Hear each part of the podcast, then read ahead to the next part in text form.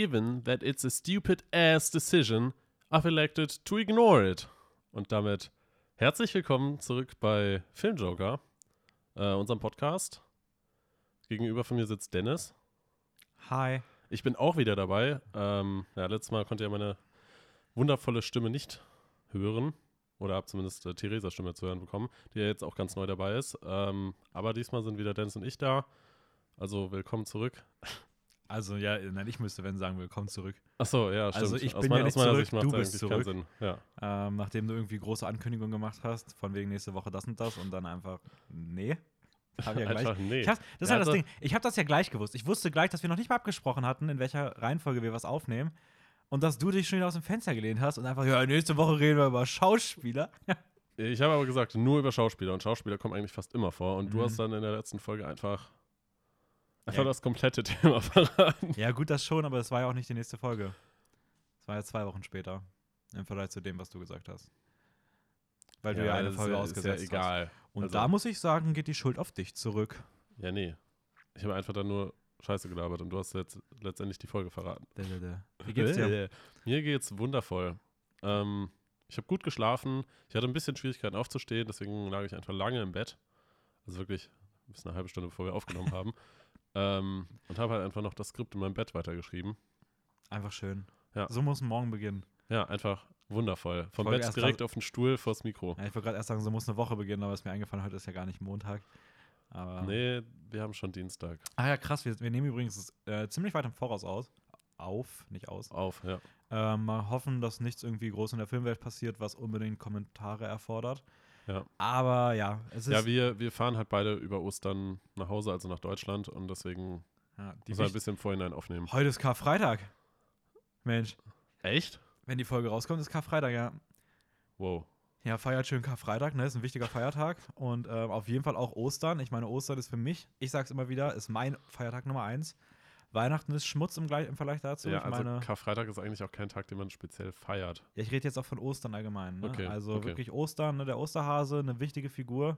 Auch eine große Persönlichkeit, vor der auch alle anderen fiktiven Christen Figuren. sich verbeugen. Richtig komisches Bild. Ähm, Ja. ja. Stell dir vor, so ein Hase wird ans Kreuz genagelt. ja. Das ist irgendwie sehr random. Das wäre auf jeden Fall. Ich, also ich bin mir ziemlich sicher, dass du auf jeden Fall den gut ans Kreuz nageln kannst, weil der hat echt große, große Pfoten und der hat auch richtig große Ohren. Da Was, geht wen? so ein Hase. Da geht so ein. Ich, ich habe gerade hab grad verstanden, man könnte den Judas ans Kreuz nageln. ja, würde auch. Auch das wäre absolut die gerechte Strafe. Ich habe nicht, ich hab echt nicht rausgehört, dass du Hase gesagt hast. Naja, ähm, weißt du, woher das Zitat ist, was ich ihm vorgelesen Ich habe? habe es gar nicht mehr im Kopf. Was sozusagen so von der Art, wie ich es ausgesprochen habe? Keine Ahnung. Ich habe wirklich, ich habe gerade beim Vortragen schon gedacht, so ich, kein Plan. Ich weiß nicht, ob ich das überhaupt schon mal gehört habe. Doch, Ah. safe, hundertprozentig. Den Film hast du schon gesehen. Ah, das ist schon mal ein Film, schon mal gut zu wissen. Lies noch mal vor. Given that it's a stupid ass decision, I've elected to ignore it. Also, Es klingt auf jeden Fall nach irgendeiner Komödie. So, ähm. Keine Ahnung. Ja, nee. Keine Komödie? Ko Komödie ist es nicht. Es ist natürlich, wie immer auch aus dem MCU. Dann ist auch eine Komödie. Jeder Film aus dem MCU hat komödiantische Eigenschaften. Ja, okay. Also ich meinte- Ich dachte jetzt, du meinst eine Nee. pure Komödie. Nee, nee, nee. Aber die haben, das sind auch teilweise Komödien. Ja, aber eigentlich okay. sind das alle in irgendeiner Form Komödien. Ähm. Boah, Stupid Ass Decision. Wo gibt's irgendwas mit dummen Entscheidungen? Gut, wahrscheinlich überall. Könnte Guardians irgendwas sein. Ähm. Wir überlegen von den Personen, über die wir vielleicht auch später noch reden. Könnte Guardians sein. ähm, ja gut, dann, dann wird es wahrscheinlich Iron Man sein. Ähm, in dem Ich glaube, du tappst gerade ein bisschen zu sehr im, Dunkeln rum. Im Soll ich dir einfach sagen? Nee, aus Avengers. Ah, okay. Nick Fury sagt da irgendwas. Aber ich, ich bin mir gerade aus, aus dem Kopf nicht ganz Wie der sicher. sagt irgendwas. Ich dachte, der sagt das. Hey, er sagt das. Aber ich bin mir gerade er nicht sagt sicher, welcher irgendwas. Situation. Ähm, in Avengers auf jeden Fall, ja. Ähm, ich habe mir einfach so gedacht, ja, so, so ein typischer Satz von Samuel L. Jackson. Das Ja. ist absolut kein typischer Satz von Samuel L. Jackson. Da ist ja gar kein Motherfucker drin. Ja, stupid ass. Ja, das ist, äh, das ist die FSK 12-Version von ihm. Okay. Ähm, ja, ich dachte, weil wir ja thematisch heute, ähm, haben wir auch gar nicht gesagt, was unser Thema äh, ist. Äh, thematisch gehen wir auf Schauspieler ein, die ja so eigentlich immer ähnliche oder gleiche Rollen spielen. Ja, aber größtenteils in einem negativen Kontext. Also Ja. ich habe jetzt wenig, ich habe ein paar Beispiele rausgesucht, wo ich es nicht schlimm finde, aber so tendenziell sind es auch eher, also es hängt es mit was zusammen, was Filme eher schlechter macht. Ich habe das auch nochmal später, aber da sage ich später was Ja. zu. Ja, okay, aber darüber werden wir eh nochmal genauer diskutieren. Ähm, ja, und eigentlich eigentlich auch so diese typische Attitüde von, von Filmstudios, die dann trotzdem einfach die gleichen Leute casten. Wir reden da später rüber. Ja, ja. Das macht keinen Sinn. Der, Ich also wollte, kann jetzt, ich weil würd was, was? da, ja, wenn ich da jetzt, also ich weiß nicht, bringt jetzt nichts da jetzt. Okay. Aua, hör auf mich zu treten. Oh, so, so. ähm, bringt jetzt nichts dazu, was zu sagen, weil sonst müsste ich das jetzt alles schon ausführen und das Ja, ich wollte nur ein bisschen aufs Zitat eingehen, aber das ist dann auch. Ja, nee, das ist jetzt scheißegal. Au. Nein, Spaß. Ähm, nein, können wir später nochmal machen. Ja, Ähm, ich alles finde, dein. Zitat ist, ist der absolute Wahnsinn gewesen. Es ist einfach, Ähm. einfach klasse. Und, aber ich finde es witzig, wo du gerade bei Marvel bist. Äh, Falcon and the Winter Soldier ist ja auch gestartet. Ja. Wir haben ja beide die erste Folge geguckt. Ähm, ich finde es total interessant, wie, wie Marvel damals irgendwie so in, in, ins Kino gegangen ist und irgendwie so das Kino verändert hat. Und ich bin da jetzt auch ja auf lange Sicht nie der größte Fan von gewesen, weil ich Mhm. einfach finde, dass die Filme zu oft rauskommen.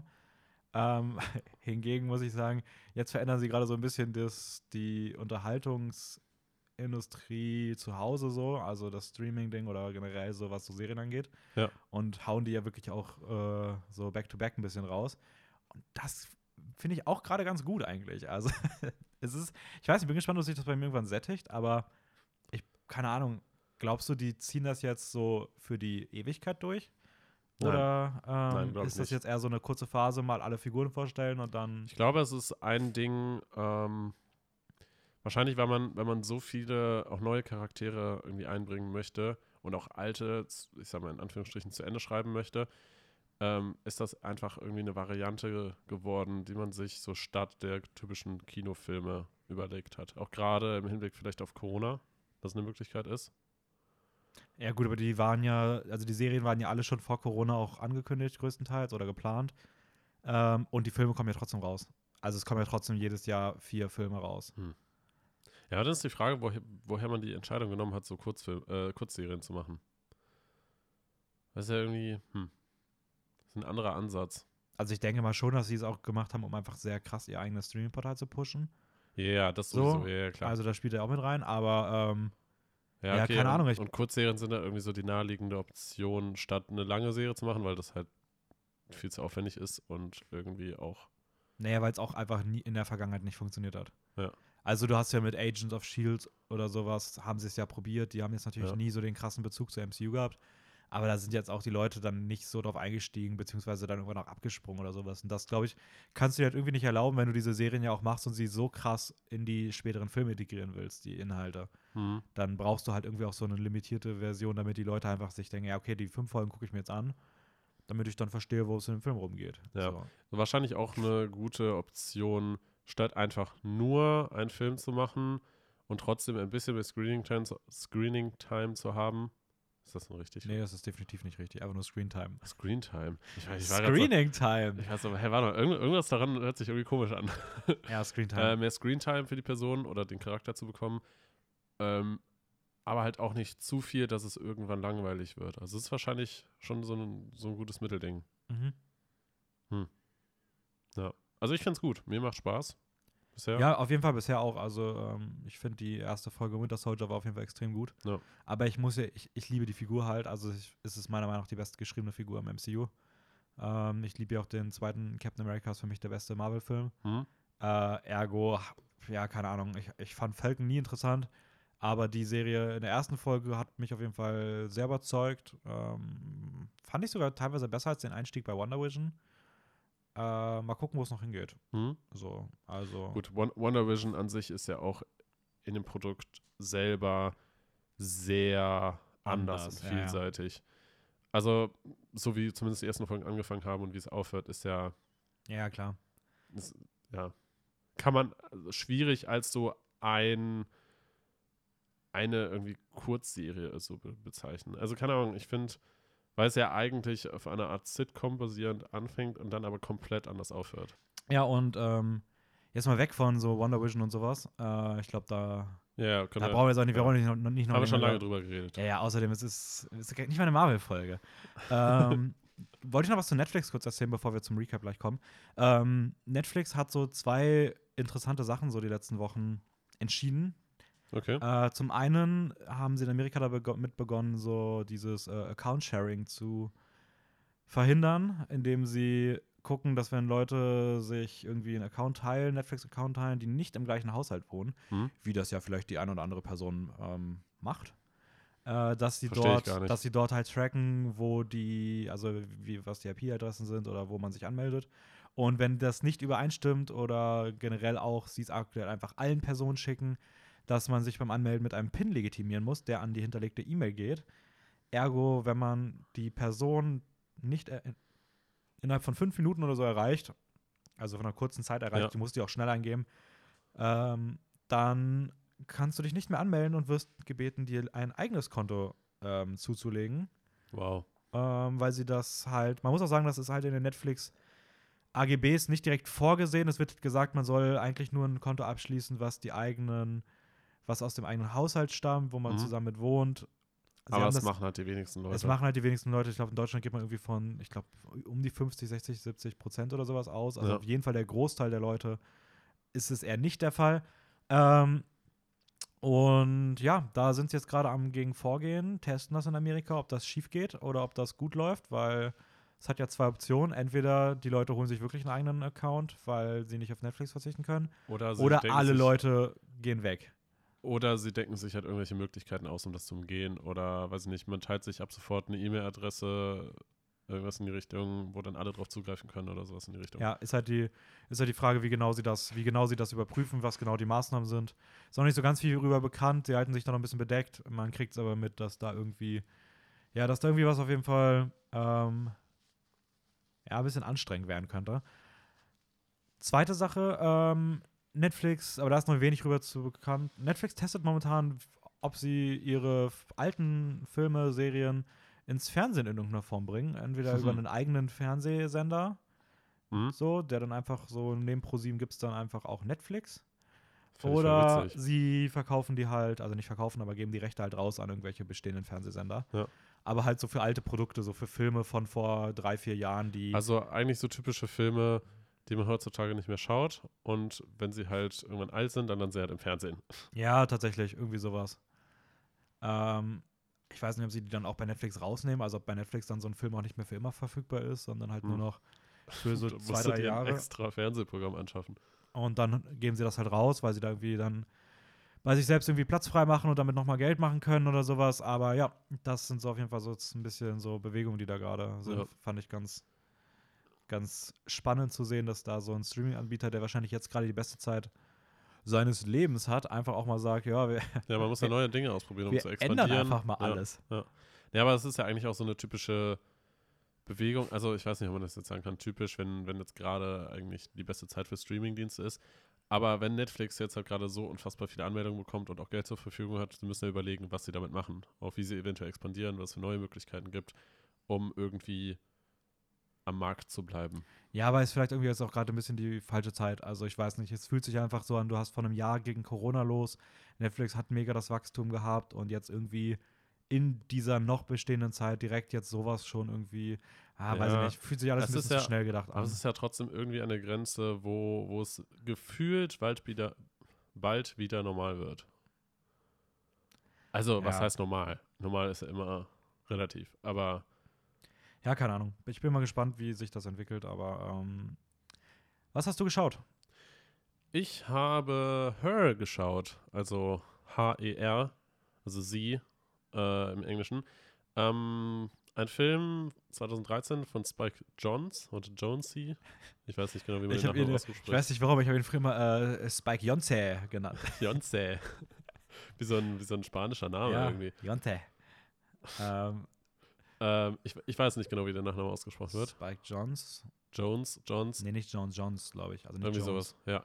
Ähm, Hauptdarsteller sind Joaquin Phoenix, Scarlett Johansson und als Nebendarsteller noch Amy Adams, kann man so als bekannten Namen. Mhm. Ich weiß nicht, ist da noch ein Name dabei, den man unbedingt nennen Ich überlege sollte? gerade, spielt da nicht Paul Rudd mit? Puh, weiß ich gerade auswendig nicht. Ähm, auf jeden Fall, der Film äh, erzählt eine interessante Geschichte von Theodore Twombly, äh, der ein Autor ist, ähm, eher introvertiert und er auch weniger Freunde hat. Und er kauft sich eine künstliche Intelligenz, also eine AI, die ihm eigentlich nur beim Schreiben weiterhelfen soll und auch so ein bisschen im Alltag irgendwie nützlich ist.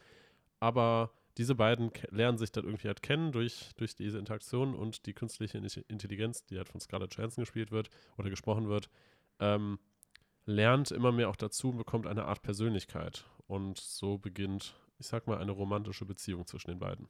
Mhm. Ähm, Ja, ich meinte Chris Pratt, nicht Paul Rudd.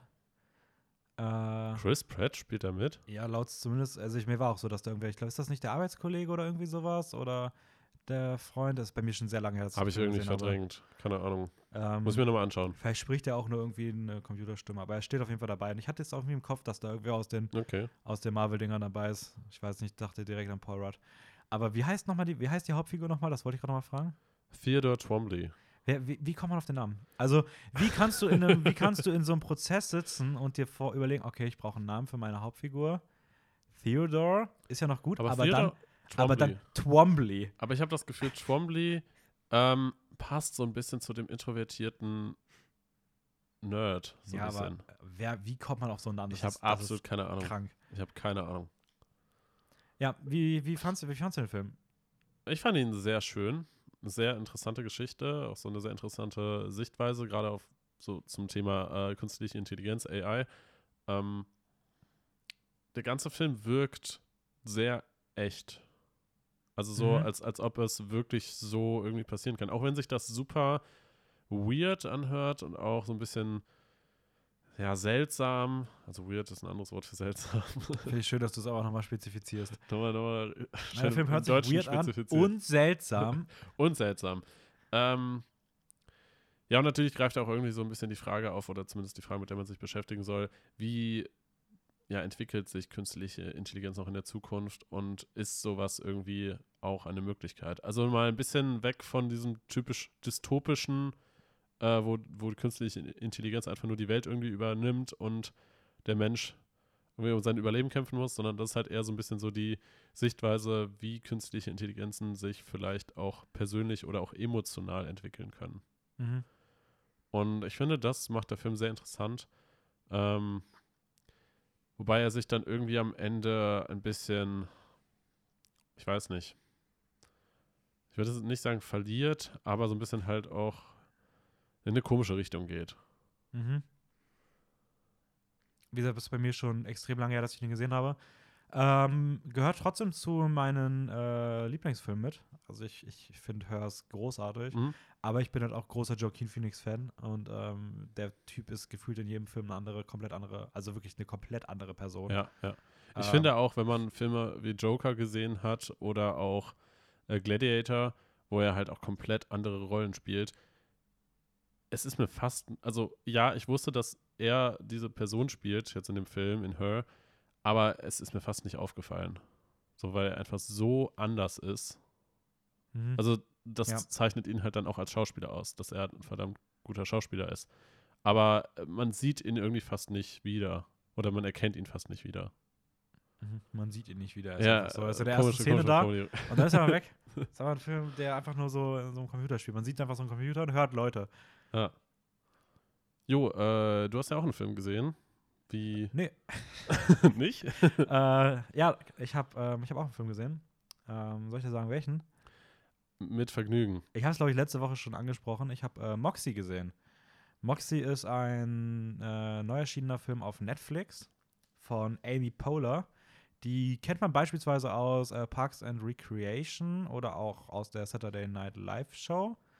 Okay. Falls das eine Show ist, sonst ist es nur Saturday Night Live. Bin mir da gerade nicht sicher. Außerdem hat sie die diesjährigen Golden Globes äh, moderiert. Oh, ähm, Als okay. eine von zweien. Sie war, glaube ich, die in New York, wenn ich mich nicht täusche. Ähm, und der Film ist eine Mischung aus Teenie, Film, Comedy, Drama. Ja, so ein bisschen und laut Internetquellen anscheinend Musikfilm, das meiner Meinung nach aber nicht der Fall ist. Ich kann Okay. auch, wie die sich da irgendwie, also wie die darauf kommen, so, weil, nee. ähm, also sehe ich zumindest nicht so. Ja. Und ähm, es geht um Vivian. Vivian wird gespielt von Hadley Robinson, die ich jetzt nicht kenne. Die Hauptrolle ist ein junges Mädchen. Sie ist in der Schule so eher die ruhige, schüchterne, ähm, die Freundschaft zu ihrer besten Freundin ist so das Einzige, was sie irgendwie auszeichnet. Das ist auch so ihr Lebensziel. Sie wollen für alle Zeiten befreundet bleiben. Sie macht so eher ihr Ding, hat keine wirklichen süß Werte, an die sie glaubt. Und dann kommt ein neues Mädchen in die Schule und wird am ersten Tag Zeuge, wie die Jungs aus der Klasse sie irgendwie sehr runtermachen, auch der Lehrer sie irgendwie nicht so ganz ernst nimmt und sie äh, ja sehr mit so Sexismus konfrontiert wird Mhm. sie aber komplette Widerworte gibt und sich dagegen auflehnt. Ja. Und die junge Vivian auf einmal sehr fasziniert davon ist, was es damit denn auf sich hat und dass sie das ja vielleicht eigentlich auch so sieht und ähm, entdeckt dann so eine rebellische Ader in sich und fängt an, äh, Moxie-Zeitschriften zu äh, schreiben. Moxie sind so, ja, ist irgendwas von früher, so wenn man sich dagegen auflehnt, ist es zumindest in dem Film sind es so kleine vierseitige Flyerhefte, in denen sie zu über Sexismus aufklärt und zu Protesten aufruft Mhm. und die verteilt sie anonym in der Schule. Und so entwickelt sich in der Schule eine, eine Bewegung dafür, ähm, ja, damit, damit Schluss zu machen mit solchen Sexismus Mhm. ähm, Werten in diesem Schulsystem. Mm. Und ja, der Film thematisiert auch sehr krass, dass Männer sich zu solchen Themen irgendwie gefühlt nicht äußern sollten. Stimmt, Offiziell. es gibt diese komische Szene im Trailer, glaube ich, wo der Lehrer einfach auf so Anfragen hin oder sowas dann nicht richtig antwortet und dann irgendwann einfach nur meint, er, dass er auf Toilette muss oder sowas, oder? Ja. Also ich finde, das ist in dem Film schon gut. Ich finde es irgendwie, ich meinte das jetzt eher aus dem Aspekt heraus, dass ich vielleicht jetzt irgendwie gefühlt die falsche Person bin, um darüber meine Ja. Meinung zu sagen, weil der Film irgendwie sehr vorbeugt, dass ich das nicht darf. Ähm, das machen ja gerne auch mal Filme, so Malcolm Marie macht das, hat das ja auch gemacht, so mit diesem ganzen Kritiker-Dasein und ich glaube Greatest Showman beispielsweise auch, also immer diese Sachen. Ähm, Die dann halt im Film irgendwie ein bisschen vermitteln, dass man das, was man sieht, nicht kritisieren kann. Ja, genau, du bist dann nur ein Hater oder Ja, irgendwie sowas. ja. Ähm, ja, ich deswegen, ich will da gar nicht so ganz tief drauf eingehen, äh, soll ähm, sich jede Person irgendwie selbst einen Eindruck machen. Ich finde nur, der Film bedient sich halt sehr stark an diesen ganzen Teenager-Klischees, was halt schade ist, weil ich finde, der Film hätte das nicht unbedingt gebraucht. Mhm. Hat einen sehr langweilig geschriebenen Love Interest, also eine der flachsten Figuren, die ich je gesehen habe. Dieser Typ hat einfach gar keine Ecken und Kanten, also so gar nicht. Äh, sind auch so, glaube ich, aus Amerika alles oder irgendwie, ich weiß nicht, ob es ein amerikanischer Film ist oder ein ähm, britischer Film. Sind auf jeden Fall sehr viele YouTuber, Influencer in Schauspielrollen. Mhm. Ähm, funktioniert trotzdem an sich ganz gut. Wie gesagt, ich finde nur ein paar Figuren ein bisschen schwach. Ich finde am Ende, was den Antagonisten angeht, das irgendwie auch zu simpel gelöst. So, das fühlt sich alles irgendwie sehr konstruiert an und sehr unreal, Mhm. während das Thema ja eigentlich sehr realistisch sein müsste und sein sollte. So, es geht ja um aktuelle Themen, ähm, aber irgendwie vermittelt das Ganze drumherum nicht so einen realistischen Eindruck. Ja. Ähm, das finde ich halt irgendwie ein bisschen, ein bisschen schade. Und vor allem finde ich, der Film fühlt sich so an, als ob er vor zehn Jahren hätte erscheinen sollen. Also, ich weiß nicht, ich will da jetzt niemandem zu nahe treten, weil ich weiß, dass der Film ein unfassbar wichtiges Thema anspricht und auch auf jeden Fall auch dadurch schon absolut sehenswert ist. Es fühlt sich aber ein bisschen so an, als ob da irgendeine Person, die schon etwas älter ist und sich nicht aktuell mit dem Thema unbedingt auskennt, einfach nur irgendwie in so Redekreisen mitbekommt, dass da irgendwie was so die junge Generation gerade macht und mit wem die sich rumschlagen muss und dann irgendwie darüber einen Film schreiben will. Ähm, Du meinst, es ist nicht so reflektiert und nicht so durchdacht oder. ich glaube, dass eine Person, die mehr selbst in so einem Setting drin war und drin ist, das meiner Meinung nach besser erzählt hätte, besser umgesetzt hätte und realistischer und auch nachvollziehbarer umgesetzt hätte, als es hier Amy Poehler inszeniert. Okay. Ähm, trotzdem finde ich, dass der Film, wie gesagt, gut ist, ein wichtiges Thema anspricht, auf jeden Fall sehenswert ist, aber er zum Mhm. Denken also anstoßen sollte oder anregen sollte ähm, und jetzt nicht unbedingt als ähm, ja, als ah, so ist das genau alles gut und so weiter. Also ich finde, es ist eher so ein Anstoß für ein Thema als jetzt irgendwie ein Paradebeispiel. Ja. Ähm, ja, aber Moxie auf Netflix ist auf jeden Fall ein Blick wert. Sehr schön. Schön zu hören. Mhm. Ähm, Hast du sonst noch irgendwelche Gedanken oder wollen wir, Oh, wollen wir schon weiß nicht. Hm, ähm, nee, wir können gerne, wir können gerne reinklimben ins, ähm, Reinkleimen. ins, ins Hauptthema. Das Äh, Paradies. Was? Genau, also ganz kurz mal vorweg noch. Ich habe Ja. vor, glaube ich, drei Wochen das erste Mal über dieses Thema nachgedacht, über Mhm. das wir jetzt reden. Ähm, und mir ist das schon immer aufgefallen und ich fand das schon immer schade. Ich habe das auch öfter schon gesagt, dass ich so diesen Fall, in dem ich das Gefühl habe, dass einfach in irgendeinem Film man das Gefühl hatte, man braucht irgendwie noch was fürs Marketing oder sowas und man quetscht einfach noch irgendein bekanntes Gesicht rein und sagt dieser Person, ja, spiel einfach dich selber so, du bla bla bla. Und ähm, irgendwie stört, hat mich das immer sehr gestört, weil ich einfach finde, das wertet die Filme wahnsinnig ab in ihrer, also in, in, in, in ihrem Ergebnis so, weil ein Film kann nie so gut sein, wenn man einfach statt einer schlüssigen Figur einfach irgendwie ein Gimmick reinklatscht, so von irgendeinem Schauspieler oder irgendeiner Schauspielerin, Ja. ähm, die einfach im Drehbuch wahrscheinlich auch keine großen Seiten hat, sondern einfach steht, ja, improvisier deinen Kram halt, so mach einfach dein Ding wie immer und dann haben wir das. Das sind die Trailer-Szenen, die wir brauchen. Es Ähm, erinnert mich tatsächlich auch ein bisschen irgendwie an das Thema, dass äh, es so gerade so in den letzten Jahren auch immer mehr YouTuber auch irgendwie gecastet wurden, einfach nur weil sie bekannt sind, um ihre Fanbase mit zu den Filmen zu holen. Ja, so ungefähr ja, aber ich glaube selbst, und wie gesagt, ich, also per se glaube ich, dass die professionellen Schauspieler und Schauspielerinnen Mhm. das immer noch besser machen, Ja. als es die YouTuber machen.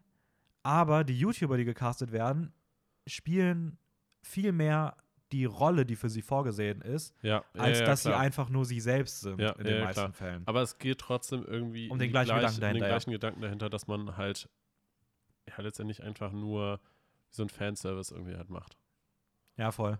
Ähm, bei mir war der Einstieg, dass ich das jetzt irgendwie, dass ich dachte, okay, das, das, ich, das, das nervt mich so sehr, dass ich darüber irgendwie einem Podcast reden will.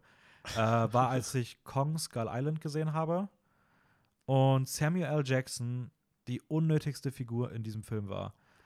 Weil es ist einfach so anstrengend gewesen und es gibt halt Bösewichten, Bö- Bösewichte, die versteht man, da kann man nachvollziehen, warum sie so sind. Und auch wenn sie wahnsinnig, wahnsinnig, wahnsinnig unsympathisch sind, man mag es irgendwie, sie zu sehen. Mhm. Äh, Dann gibt es Bösewichte, die, die, die hasst man einfach nur, die will man auch nicht unbedingt sehen, aber sie machen trotzdem was mit einem und machen die Filme besser. Und dann gibt es solche Bösewichte wie in Kong Skull Island, die so sehr, also so dumm geschrieben sind, wo sich so wenig Mühe bei den Figuren gegeben wird, dass sie einfach nur nerven, man sie aber auch nicht sehen will. Also man hat, es ist auch nicht so ein, nee, du- es ist nicht ein gutes, ich will diese Person nicht sehen oder ich mag die Person nicht, sondern es ist einfach so ein, boah, die fuckt mich einfach nur ab und es ist einfach eine dumm geschriebene Figur. Und ich habe keinen Bock auf diese möchtegern ikonischen Sprüche gerade von Samuel L. Jackson, die passen einfach nicht. Und das nervt gerade den gesamten Film. Okay. Und genau das ist da halt der Fall. Und das, ich finde halt Samuel L. Jackson ist für mich somit das Paradebeispiel. Ich liebe viele Filme, wo er dabei ist, ähm, aber er hat doch immer wieder, wird er genau in sowas reingecastet und ja, keine Ahnung, also Aber ich muss, ich muss aber ehrlich sagen, von den Personen, die wir im Vorhinein schon alle aufgeschrieben hatten, ist Samuel L. Jackson, ich weiß, was du meinst, er ist ein, ein ja, von der Art her, das bringt ja eigentlich irgendwie immer sehr viele seiner Rollen mit rein, aber er ist, finde ich, auch einer der Schauspieler, die auch am vielseitigsten irgendwie Rollen hatten bisher in Filmen. Aber ist das so? Weil auch da, also wie gesagt, ich finde auch, er ist in vielen seiner Filme gut, aber ich finde, er ist jetzt auch nicht wirklich vielseitig. Also du kannst halt gefühlt jede seiner Figuren nehmen und könntest die in einen der anderen Filme packen und es würde irgendwie das Gefühl, du hättest das Gefühl, die Figuren gehören irgendwie auch sehr zusammen. Also selbst sowas wie Pulp Fiction, das kannst du auch nehmen und kannst das gefühlt nach, keine Ahnung, wo hat er in den le letzten Jahr mitgespielt? Das, das könntest du auch zu, ins Marvel-Universe setzen. Du könntest auch Nick Fury. könnte Okay, ja, so das war jetzt natürlich so mit seiner Hauptrolle eigentlich in den letzten Jahren. Aber ich weiß nicht, wenn man ein bisschen zurückblickt, keine Ahnung, in Star Wars hat er Mace Windu gespielt. Aber auch da ist er so ein. Ich weiß, dass er eher ein Nebencharakter. Ja, aber auch ich finde, da hat er auch teilweise so ein bisschen die Attitüde, die, die, er- die er hat. So, also. Ja, ich finde aber jetzt Mace Windu, da kriegt er eine ganz andere Rolle eigentlich. Ja, ich hab die, das war der Star Wars Episode 1, oder? Eins bis drei, glaube ich. Ja, ich jetzt auch, ja, also muss ich gestehen, habe ich jetzt auch nicht so im Kopf. Ähm, ich finde trotzdem, dass es halt. Oder in Django. Da Nee, spielt er Auch, auch Dings. da. Ja, aber auch da, das ist, er, er ist da, er ist da so ein nerviger, anstrengender Hausdiener. Aber im Endeffekt ist es auch wieder, es ist, es ist viel mehr Samuel Jackson in dieser Figur als Figur in dieser Figur. Er, er hat die gleiche Attitüde, er flucht und so weiter. Das ist, das ist, das, ich kann, da, stand im Skript safe, Samuel Jackson beleidige einfach Leute und reg dich auf und beschimpf Sachen. So. Ich, ich weiß total, was du meinst, ja. Aber ich finde, von im Vergleich zu den anderen ist er noch der Schauspieler, der sich zumindest, der zumindest vielseitigere Rollen hat. Also, ganz kurz nochmal zurück. Ich möchte sagen, äh, ich finde ihn in Django Unchained gut. Mhm. Also, ich finde trotzdem, es ist halt das gleiche Prinzip, was ich halt auch gerade schon gesagt habe. Ich finde ihn da trotzdem an sich gut. Ich finde, er passt in den Film. Ähm, ja, ich, vielleicht ist es mir, hat er mir da ein bisschen zu viel Screentime. So, ähm, weil ich glaube, es gibt auch wieder diesen typischen Shot, wo auf sein Gesicht gezoomt wird und er Motherfucker sagt. Ähm, und ich finde sowas halt irgendwie unnötig, weil, keine Ahnung, wenn ich so einen Film sehe, es ist ja nicht mal irgendwie eine Referenz innerhalb der Tarantino-Filme, sondern es ist einfach so ein, keine Ahnung, es hat einfach nichts da zu suchen, so, weil es einfach so ein Personality-Trademark ist. Vielleicht, vielleicht ähm, klingt das einfach bei ihm auch so überzeugend und weiß nicht, dass das halt irgendwie so das Ding geworden ist, wofür er bekannt geworden ist. Ja, aber es ist halt dann irgendwie auch nicht cool. Also bei anderen Schauspielern verurteilt man es irgendwie auch, dass Arnold Schwarzenegger 50 Jahre nach seinem, nach dem Ende so gefühlt seiner Schauspielkarriere, nämlich Dann er mal- Terminator gemacht hat, macht, in ja. jedem Film sagt, I'll be back, hahaha und sowas. Ja. Also das, das findet man da auch überall scheiße und sagt, oh, jetzt, oder bei Stallone, die sich ständig ihre Sprüche recyceln, da wird sich überall aufgeregt und die kriegen alle Preise verliehen für goldene Himbeeren, dass sie irgendwo schlechte, schle also irgendwie nur noch schlechte Sachen machen und scheiß Dialoge sprechen. Tja, Und an anderer Stelle ist es halt dann irgendwie, so wird so als popkulturell abgefeiert. Also, tja. Ja, es ist halt, ist halt. Ja, wenn, wenn man einmal an so einem Punkt ist, dann gibt es halt immer Leute, die das als, als sehr schlecht und nicht wirklich innovativ bezeichnen und man ruht sich irgendwie nur auf dem Alten auf und weiß ich nicht, will nur die ganzen Fans abholen, die, die halt noch irgendwie an den Leuten dranhängen. Ähm, ja, weiß nicht, es ist halt, ist halt so eine, so eine Mischung aus Leuten, die es halt scheiße finden und aus Leuten, die es halt gut finden. ja. Äh, Martin Scorsese hat dazu, glaube ich, vor vielen, vielen Jahren mal irgendwann gesagt, äh, ich glaube, es war vor fast zehn Jahren oder sowas, Mhm. dass die Marvel-Filme ihn halt ähm, beispielsweise jetzt, es war halt die Marvel-Filme, aber ich finde, das kann man auch transferieren in dem Fall, dass sie ihn halt nicht mehr an Filme erinnern oder an die Filmwissenschaft erinnern, sondern sie eher an Freizeitparks ihn erinnern. Mhm. Ähm, das hat ja Ricky Gervais auch bei der Golden Globe-Rede vor neun Jahren aufgegriffen und ja auch das so ein bisschen gesagt und auch gesagt, dass der Job der Schauspieler irgendwie gefühlt nicht mehr Schauspielern ist, sondern irgendwie nur noch ins Fitnessstudio gehen, Steroide pumpen und sowas. Und ich finde irgendwie genau das ist heute leider bei diesen ganzen Figuren oder ganzen Schauspielern und Schauspielerinnen, die jetzt irgendwie auch gleich der Fall, also die wir jetzt irgendwie ansprechen werden, ist irgendwie auch so der Fall, dass die einfach nicht mehr wirklich in diesem, in dieser ursprünglichen Jobdefinition drin sind oder diesem künstlerischen Anspruch drin sind, sondern sie wirklich wie so Animatoren äh, oder Anima Ja. ja. in so einem Freizeitpark halt wir wirken, die halt einfach jeden Tag gefühlt so ihr Gimmick runterspulen, ihre Sprüche sagen, ihr Verhalten machen, damit die Leute, die in diesem Freizeitpark sind, einmal sich fotografieren können, wie sie mit dieser Ja. Figur da stehen. Und irgendwie ist es genau diesen, dieser Zweck, den, den diese Leute auch in vielen ihrer Filme haben. So. Und das, keine Ahnung. Ähm, Ja. Ich, ich finde halt, da kann man eine sehr krasse Grenze ziehen zwischen Schauspieler und Schauspielerinnen, die ich, also ich sag's mal so drastisch, die ihren Job irgendwie noch ernst nehmen und halt ähm, in verschiedenen Filmen, in verschiedene Rollen schlüpfen, halt genau das machen, was eigentlich auch die, die gute Seite der Filmbranche auszeichnet. Und ähm, den Schauspielern, den Schauspielerinnen, die das halt irgendwie nicht machen und da eher auf der Welle des Hypes irgendwie reiten und sich einfach durchgehend selbst ähm, ja, zitieren. Ist natürlich jetzt alles ein bisschen provokativ ausgedrückt, ein bisschen drastisch ausgedrückt, aber ich glaube einfach mal so, um den, den Punkt irgendwie so Ja. Zu machen. Ähm, da ist dann halt auch die Frage, wo das herkommt.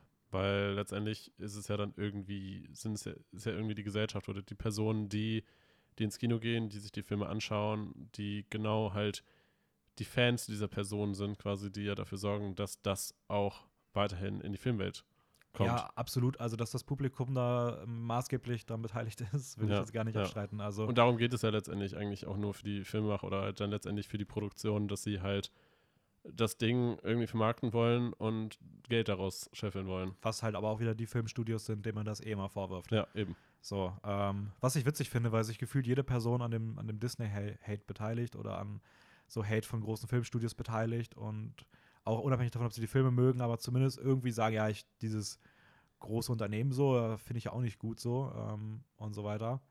Also zumindest weitaus mehr Leute Ja. dieser Meinung sind, als dann auf sowas geachtet wird oder bei sowas auch gesagt wird, das finde ich jetzt auch nicht gut so, aber ja, gut.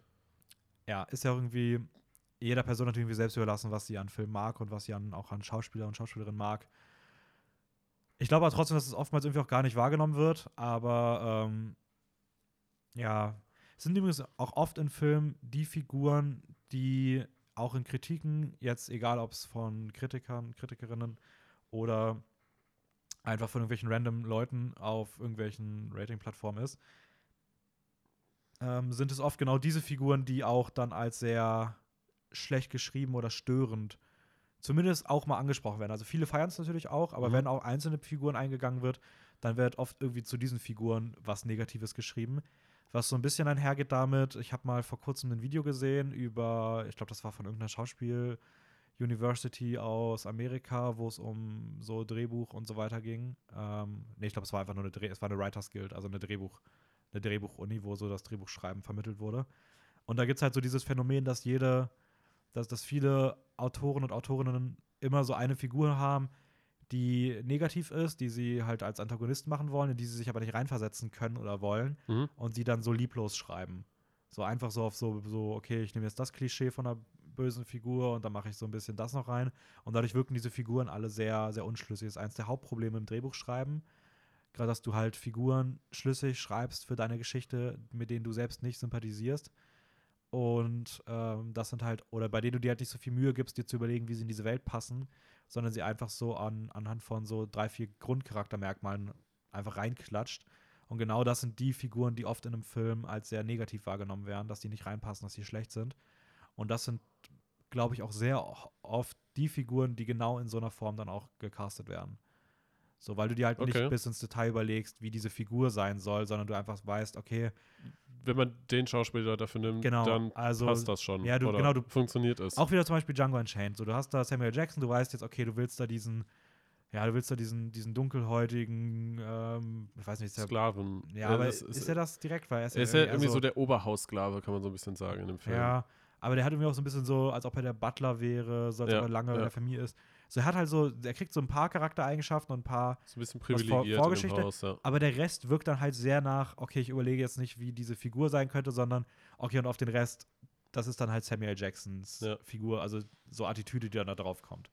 So, Beziehungsweise er gibt dann halt irgendwie dieser Person anscheinend mehr Persönlichkeit, aber dann halt dann seine Art davon. Ja, aber es, Es, ist ist dann halt immer, immer, sind immer ähnliche Facetten und ähnliche Charaktereigenschaften, die sie dann der Person mitgeben. Anstatt so diese Person vielleicht neu zu denken oder anders zu denken ja, oder aber sowas. auch wenn du da, wenn du in dem Film jetzt mal bleibst, zum Beispiel Leonardo DiCaprio, ich finde, da merkst du ja auch, dass es halt Leonardo DiCaprio irgendwie ist und das so, so die Art und Weise, wie er schauspielt.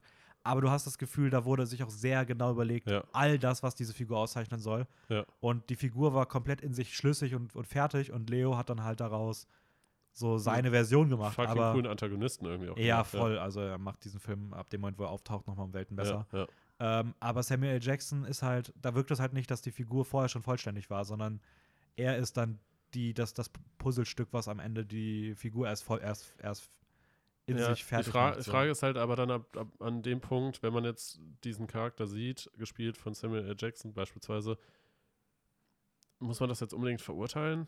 Weil letztendlich bietet er immer noch eine fucking coole Performance irgendwie ab und ich, also mich persönlich stört es jetzt in dem Moment auch gar nicht. In dem Moment stört es mich nicht, aber es stört mich dann in dem Moment, wo dieser Film ihm so viel Publicity wieder gibt, dass er dadurch halt in, in so vielen weiteren Rollen reingecastet wird und sie alle darauf mitschwimmen. So. Also er kommt, es kommt gerade der Tarzan-Film irgendwann ja raus, auch da ist er einfach nur Samuel. Jackson.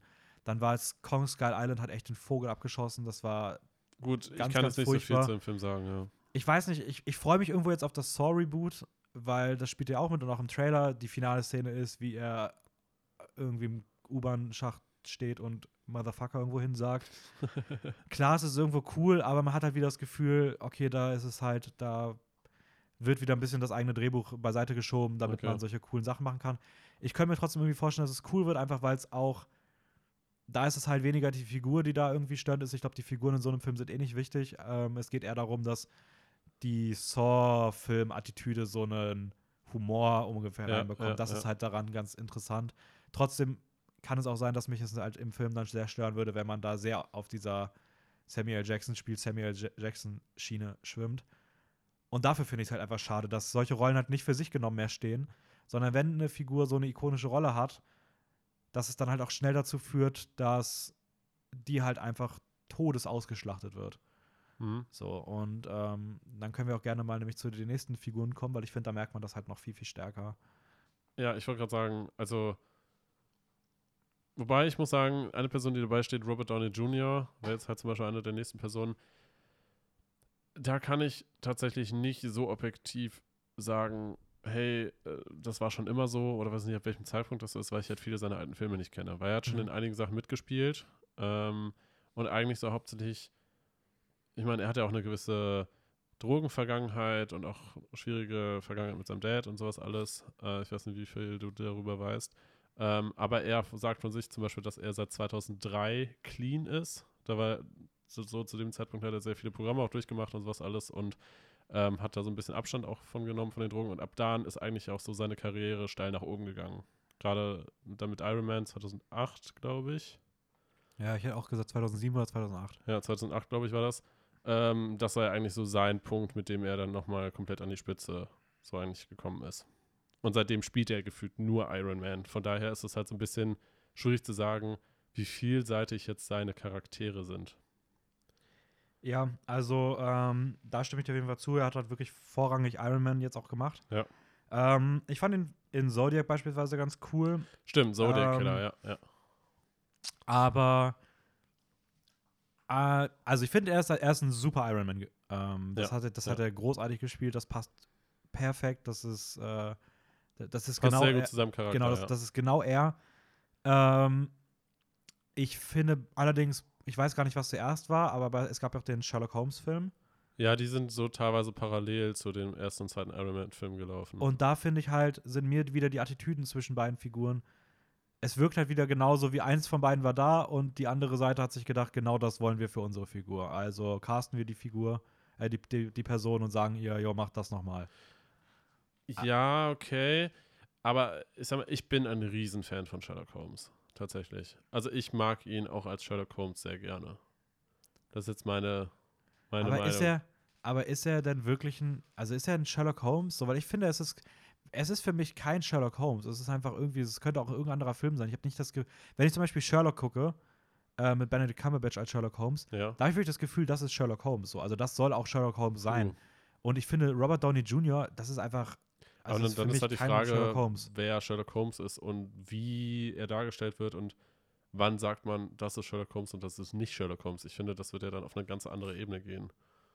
Also, ich, keine aber gut, Ahnung, aber ich das- sonst nicht. Aber das ist ja, das ist ja im Laufe der Zeit, also es funktioniert ja auch an vielen anderen Stellen. Also warum erkennen wir, dass jede Figur James Bond ist so? Also es gibt ja, ja, okay, aber einfach, welche Merkmale macht dann Sherlock Holmes zu Sherlock Holmes? Also, ja einfach die, die sich über die, über die Zeit eingeprägt haben, die, die immer wieder sind, einfach gewisse Ausstrahlungselemente, die mitkommen, gewisses Verhalten, Attitüde, die mitkommt. Und Robert Gefühl- Downey Jr. bricht damit halt komplett. Also ich bin jetzt auch nicht so krass in dem, in dem Sherlock Holmes-Ding drin, Okay. dass ich viele der alten Sachen kenne.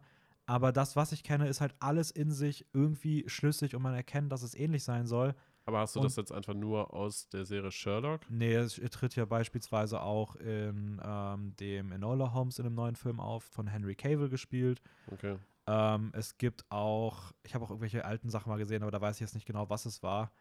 Ähm, ich weiß nicht, es gibt ja auch irgendwie, weiß nicht, es gibt ja auch YouTube-Videos, wo irgendwie was über Sherlock Holmes drin ist. Ja, gut. Und es ist halt alles in sich schlüssig. Alle diese Figuren haben einfach einen gewissen ja, Konsens an ihrer Figur irgendwie gemeinsam. Mhm. Und dann gibt es halt Robert Downey Jr., wo du einfach auch, äh, du, das könnte auch Tony Stark sein. Also es könnte auch, es könnte auch Tony Stark reist in Infinity War mit einem Zeitstein in eine vergangene Zeit und du bist nicht so weit weg davon. Also das, Ja, ja. Ich finde ja, auch okay. die Sherlock Holmes-Filme Filme gut. Also ich fand die damals auch super unterhaltsam. ich habe sie ja. lange nicht mehr gesehen. Ich mochte die damals. Ich glaube, die würden mir immer noch gefallen. Aber ich finde auch irgendwie, weiß ich nicht, dass man das irgendwie auch trennen muss. Also ähm, das kann auch irgendwie nicht so ein so so ein ähm, so ein Freiticket sein. So, okay, ich mag diesen einen Film und deswegen achte ich auf anderes, Nein, aber natürlich alles nicht, nicht. mehr so. natürlich ähm, nicht. Das, das meine ich auch gar nicht damit. Ich meine nur damit, dass ich es trotzdem genieße und es jetzt nicht unbedingt verurteile, dass vielleicht Robert Downey Jr. aus dieser Figur ein bisschen seine eigene Version gemacht hat. Ja. Glaubst du denn, dass er daraus seine eigene Figur, Version gemacht hat? Oder glaubst du, dass. Weil ich, ich glaube eher, du, dass dass das. Studio, das er genau, ich glaube eher, dass das gecastet hat? Studio, eins von beiden, je nachdem, was er da war, das die andere Vers- hat sich gedacht, okay, wir wollen genau das. Gut, weil das gerade gut läuft. Kann ich, kann ich nicht wirklich was zu sagen, weil ich keine Ahnung habe, wie das Studio dazu steht. Weil, hm, ich meine, das ganze Thema, da, da muss man ja von vornherein die Frage stellen, woher kommt das? Dass es immer wieder Persönlichkeiten, äh, nicht Persönlichkeiten, dass es immer wieder Schauspieler gibt, die gefühlt immer wieder in den gleichen Rollen spielen, beziehungsweise ihre eigene Schauspielpersönlichkeit immer wieder in die gleichen Rollen bringt. Da müssen wir ja eigentlich anfangen bei dieser Frage, woher kommt das, beziehungsweise warum kommt das immer wieder vor und warum gibt es diese typischen Schauspieler, bei denen das immer wieder vorkommt. Ja, wahrscheinlich, weil es sich irgendwann mal marketingtechnisch technisch Ja. rentiert hat, weil, keine Ahnung, ich glaube jetzt, auch um nochmal bei ihm zu bleiben, also ich finde auch, was so oft ein Fall ist, ist, dass solche Figuren halt in so kleine Filme reingesteckt werden. So ist zum Beispiel Robert Downey Jr. irgendwie auch ja in dem Film äh, Chef, Kiss the, Cook, Kiss the Cook dabei gewesen. Keine Ahnung. Und Äh, Doolittle ist jetzt auch neu.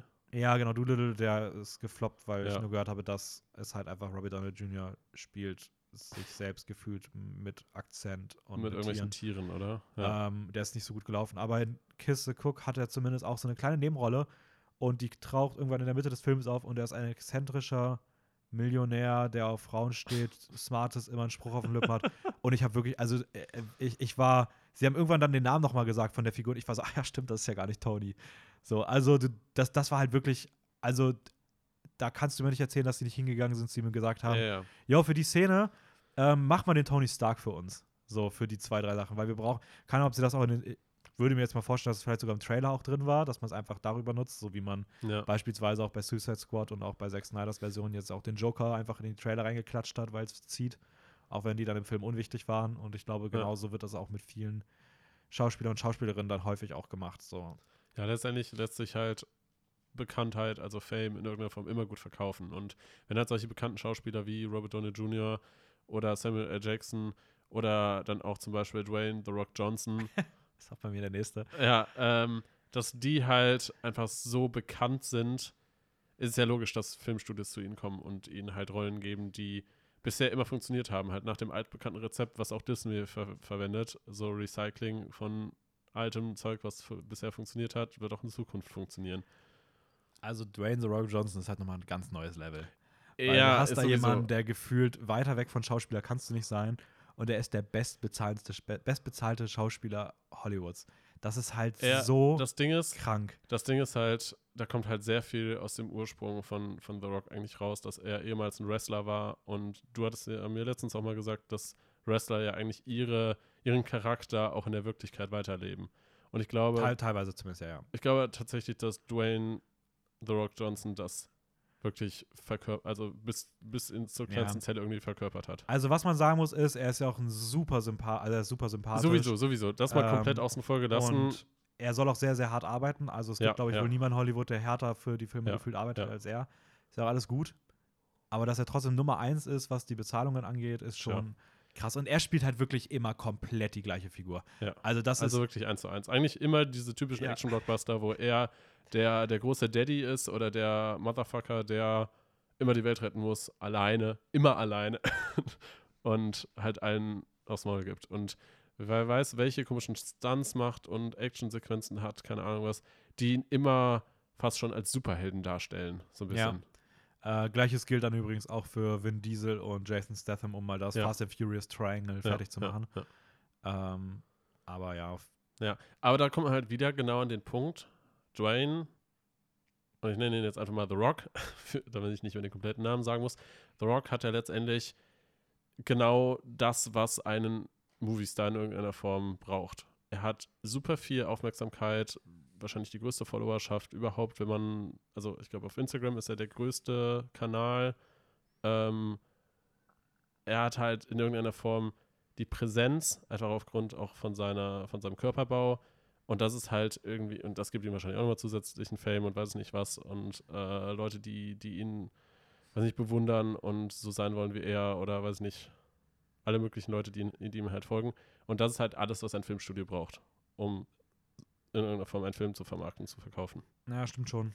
Und es ist halt genau das, wieder die gleiche Leier. Hinter allem steckt irgendwie Geld.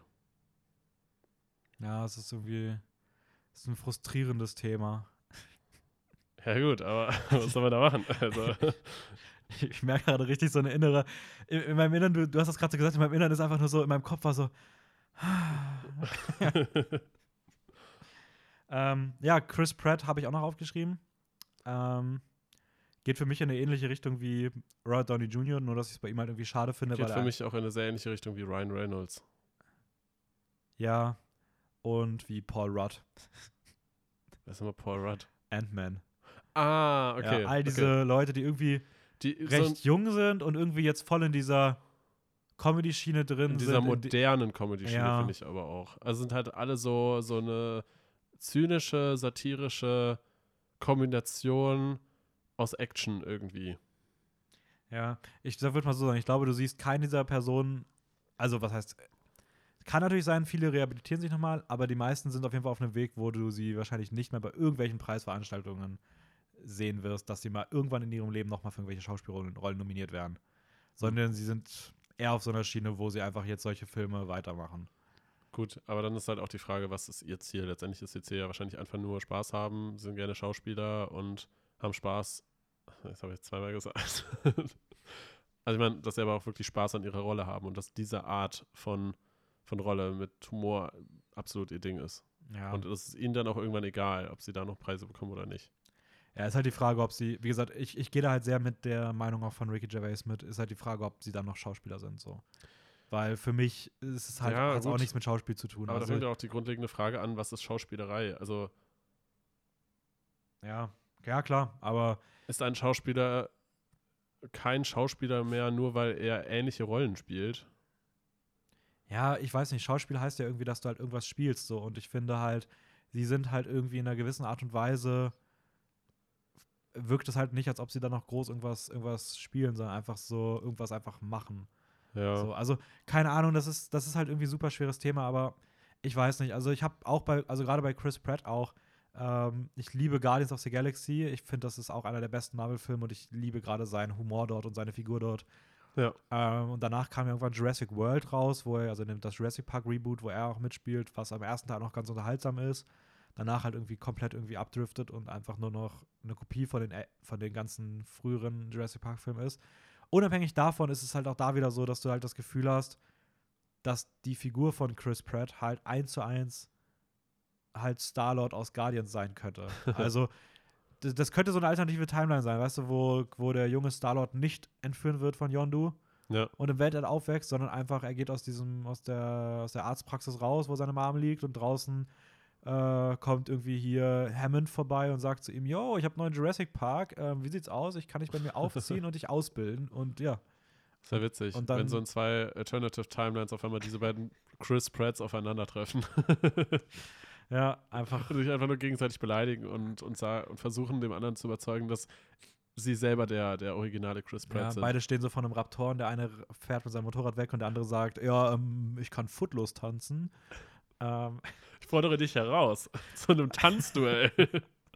ja, ähm, dann kommt noch Rocket an und sagt zu dem Raptor, äh, bist du, keine Ahnung, ich weiß nicht, ich war gerade, okay, das, bevor es hier komplett abdriftet, ich merke gerade, ich habe gerade ganz dumme Gedanken irgendwie. Ähm, Kein Problem.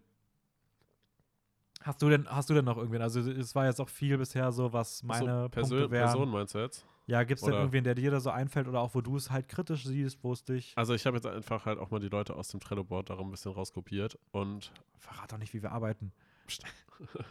ähm, ja, welche Person natürlich ganz oben auch mit dabei steht, sind Till Schweiger und Matthias Schweighöfer. Also ich habe mal groß einfach dazu geschrieben, das deutsche Kino. ja, das Das Traurigerweise ist ein, ein, deutsche Kino. Ja, Oh, Elias Mbarek haben wir komplett vergessen. Ja den habe ich mir eigentlich auch mit dazu aufgeschrieben. Ja, der gehört Also, da auch absolut ja. rein. Aber ich meine jetzt halt, das sind halt eigentlich die beiden großen Namen, also Till Schweiger und Matthias Schweighöfer, weil es halt so die, ich nenne es mal mit so die, die führenden deutschen Schauspieler sind, kombiniert natürlich mit so Nee, würde ich, also ich glaube, waren sie eine Zeit lang. Ich glaube, dass in Deutschland ist das schon sehr gekippt. Also ich glaube auch Till Schweiger, ähm, die letzten Filme haben sich bei weitem nicht mehr so rentiert. Er kriegt immer mehr davon, Gegenwind. davon rede ich ja gar nicht. Aber- das ist ja nochmal ein ganz anderes Thema. Ich meine jetzt einfach nur die bekanntesten Schauspieler im ja, okay. deutschen Film. ja, okay, das kann sein, ja. So, und da kommen natürlich dann auch Elias Mbarek dazu und weiß ich nicht, wie sie, wie sie alle heißen. Ähm, ja, und da kommt natürlich auch ein sehr ähnliches Problem, aber das ist nochmal speziell. Deutsches Kino hat sowieso nochmal ein ganz eigenes Problem und das ist ja so langsam zumindest, geht es in eine Richtung, wo, wo es sich verbessert, wo auch immer mal auch andere Produktionen irgendwie dazukommen, wie Dark zum Beispiel als deutsche Produktion oder der Berlin-Alexanderplatz oder ähm, zumindest wo, wo das deutsche Kino mal ein bisschen weg von diesem Recycling und Also die, das, was immer funktioniert hat, wird auch weiterhin funktionieren. ja, ich glaube, man muss das ein bisschen revidieren, weil ich glaube, es gibt diese Filme, gab es schon immer, die guten Filme. Ich glaube, das war, die waren nie Okay. weg. aber sie Kino, aber sie hatten nie die Aufmerksamkeit. Sie Ja, kriegen jetzt ja, auch langsam wieder Okay, die okay. Aufmerksamkeit. Und die Aufmerksamkeit schwindet von den, von von den, den Schweiger. Schweighöfer-Produktionen. Ähm, Okay, Aber ja, auf jeden Fall. Also ist ja trotzdem natürlich ein absoluter Fehler, wenn man das irgendwie nur so, also dass man das Gefühl hat, dass die halt den Ton komplett angeben ähm, und dass es keine Alternative dazu gibt. Ähm, hast du jemals in einem Till Schweiger-Film Till Schweiger, also die Figur gesehen? Weil für mich, das, also das könnten wirklich auch Till Schweiger-Dokus sein. Also, ähm, ich glaube, schwierig daran ist einfach nochmal zusätzlich, ich weiß nicht, was es ist, aber ich persönlich habe grundsätzlich eine gewisse Abneigung gegenüber der Sprache Deutsch einfach in einem Film oder in einem Theaterstück. Ähm, ich Okay. muss jetzt sagen, bei so einer Produktion wie zum Beispiel Dark, also die Serie jetzt auf Netflix, guckst du auf Englisch? Nein, die schaue ich schon auf Deutsch, also im Original. Und ich, da stört es mich nur ein bisschen, aber da finde ich halt einfach die Story so wahnsinnig interessant, dass ich darüber hinwegsehen kann. Aber gerade bei deutschen Produktionen habe ich immer so ein bisschen das Gefühl, irgendwie sind die deutschen Dialoge einfach scheiße geschrieben. Ja, gebe ich dir recht. Also, Ich weiß ähm, nicht, ob es die Sprache selber ist oder einfach nur die Art, wie sie präsentiert werden oder ob deutsche Schauspieler gefühlt immer so ein aufgesetztes Schauspiel haben. Ich würde gar nicht sagen, dass es unbedingt das aufgesetzte Schauspiel ist. Ich finde vielmehr, es hat so ein bisschen.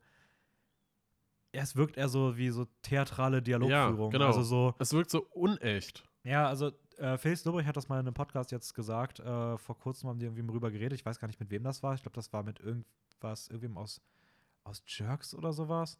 Äh, wo sie halt auch darüber geredet haben, dass es halt oft so ein bisschen das der Fall ist, dass man das Gefühl hat, dass die Leute ähm, gelernt haben, auf einer Bühne zu spielen und Mhm. so zu reden, sodass du für ein, Publik für ein Live-Publikum redest, Ja. wo deine Stimme bis in die letzte Reihe reichen muss.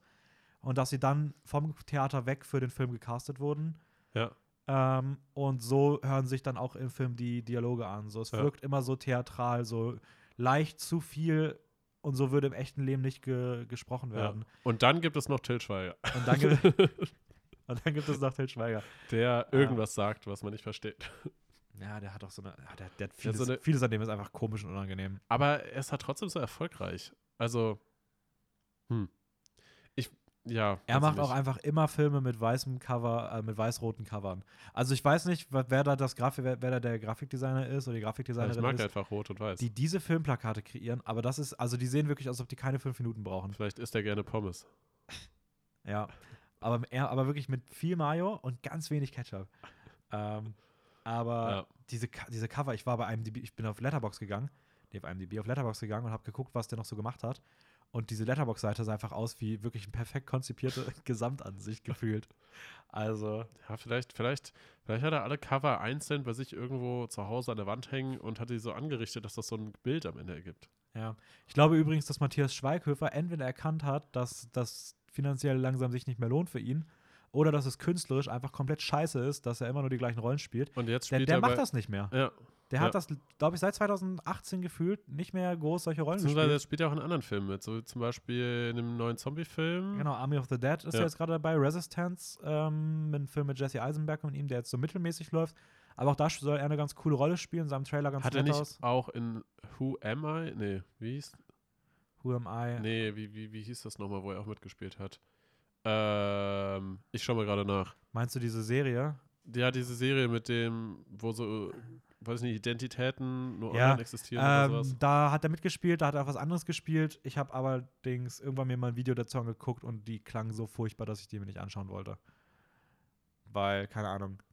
Ähm, die hieß. Ah, fuck, wie hieß die denn? Ja, du findest das. Was, die. Serie Ja, von ihm? ja.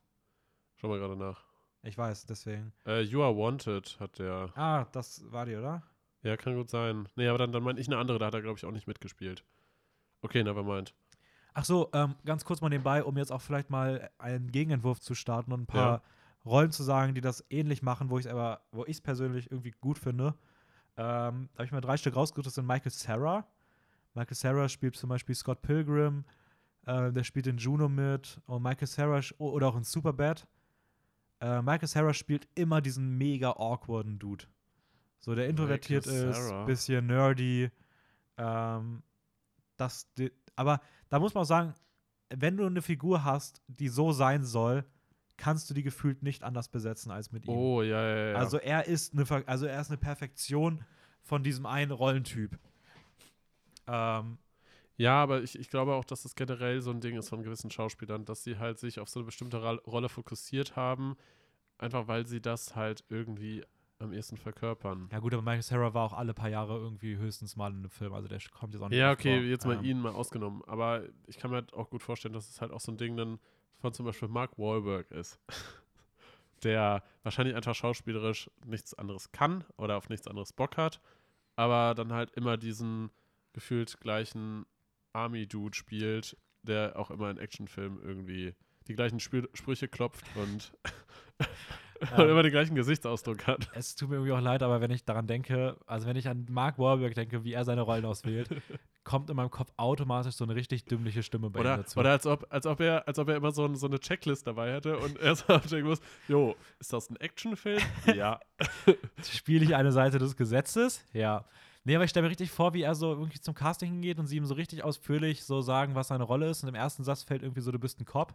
Und dann erzählen sie so richtig viel und fragen danach, ob er, ob er das machen würde. Und dann sagt er einfach so, so mit so einer dümmlichen Stimme so, ja, ich bin Cop, ja, ja, mache ich.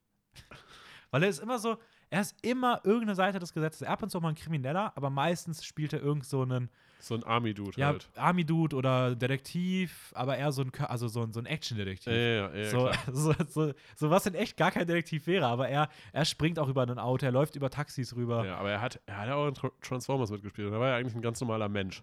Nee, Der dann, doch, ich meine schon, dass er da eigentlich ein normaler Bürger war und dann ist er irgendwie nicht mit da auch voll zum Krieger geworden irgendwie? Ja, ja, aber erst im Nachhinein. Ja. Ist ja logisch. Aber er wird- so. wenn, die, wenn, die, wenn die Welt von, von Superrobotern übernommen wird, Dann brauchst du einen Mark Wahlberg. dann brauchst du mal Warwick, der eigentlich ein normaler Zivilist ist, einfach nur ein bisschen, bisschen stärker trainiert. Und sobald er eine Waffe in die Hand kriegt, ist er einfach der krasseste Dude überhaupt. Ja, aber er sieht auch tatsächlich genauso aus. Also ja, er sieht auch wie so ein typischer Soldat halt irgendwie aus. Ja. Ähm, ja, stimmt schon. Ja, oder, Ja. oder guck dir hier, äh, ich habe ja vor kurzem Hangover geguckt, ähm, geschaut, da gibt es ja auch doppelt, doppelt den, also den doppelten Fall. Da hast du einmal, da hast du einmal äh, hier Ken Jong, äh, Ach, der, der den Asiaten. nee. doch, Den? doch, Doch, der- der genau, asiatische der, der, der ja. Asiatische Ja. ist. Der spielt auch immer in diesen Rollen. Ja, der ist immer, der, der wird auch so. ist immer der verrückte asiatische Geschäftsmann oder Ja, sowas. der, der, der könnte auch ein Elvis-Double irgendwie sein.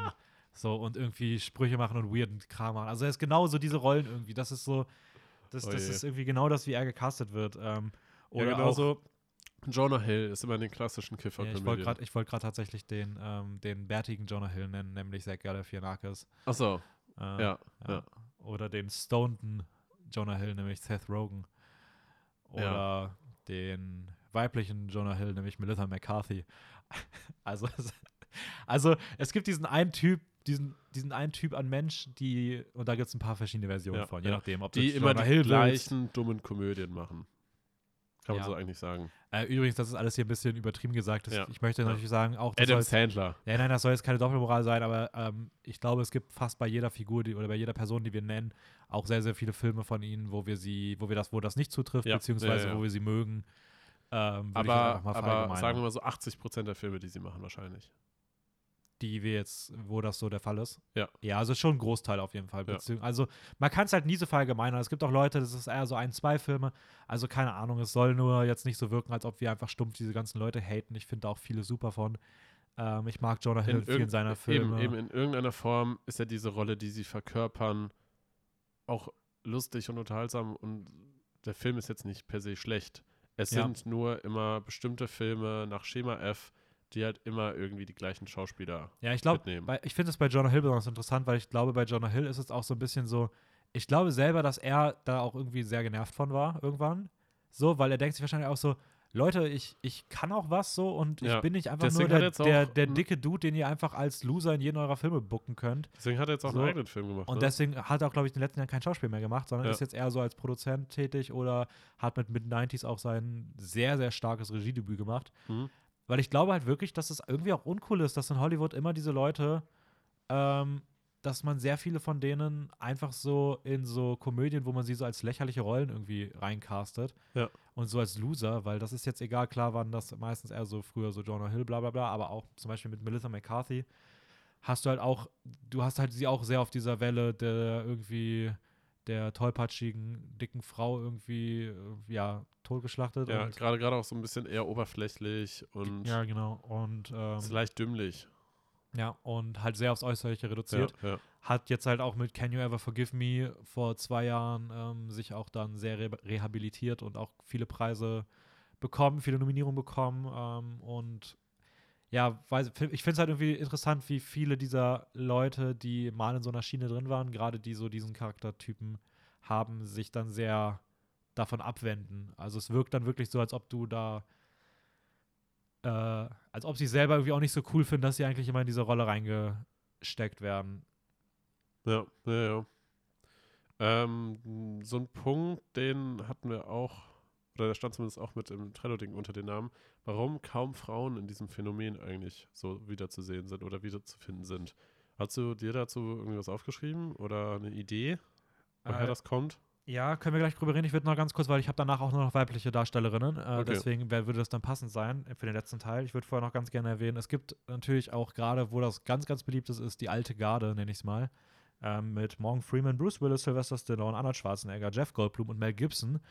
Äh, die werden mittlerweile, wenn sie noch was Filmisches machen, also die, die fangen jetzt auch nicht mehr an, irgendwie nochmal sich neu zu erfinden, sondern Ja, die, ja. also die leben auch davon. Aber mehr, da will ich auch gar nicht mehr zu sagen. Aber äh, ja, bei den Frauen, also ich habe mal mit Frauen ein bisschen geschaut. Ähm, ich finde, es gibt ein paar, die da auch in die Richtung gehen.